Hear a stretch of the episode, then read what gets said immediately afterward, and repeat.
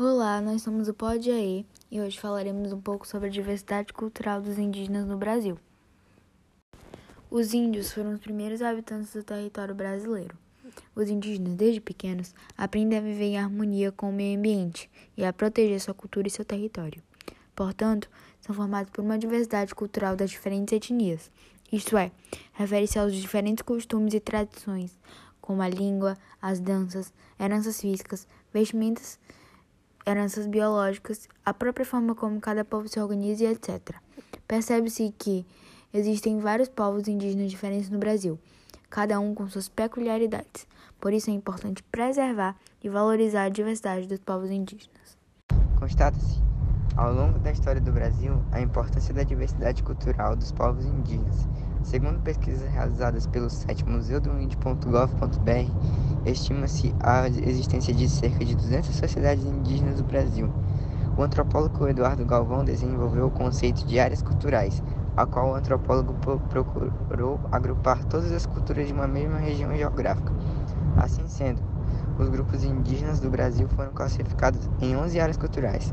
São elas: Norte Amazônica, Juruá Puros, Guaporé, Tajapós Madeira, Alto Xingu, Tocantins Xingu, Pindaré Gurupi, Paraná, Paraguai, Nordeste e Tietê, Uruguai. Atualmente, a FUNAI, Fundação Nacional do Índio, trabalha para a promoção e o respeito aos direitos dos povos indígenas.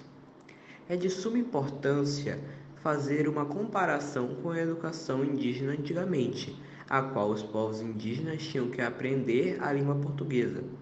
A seguir, o catolicismo e o Estado os obrigava a abandonar sua cultura e costumes, a partir da Constituição Federal de 1988.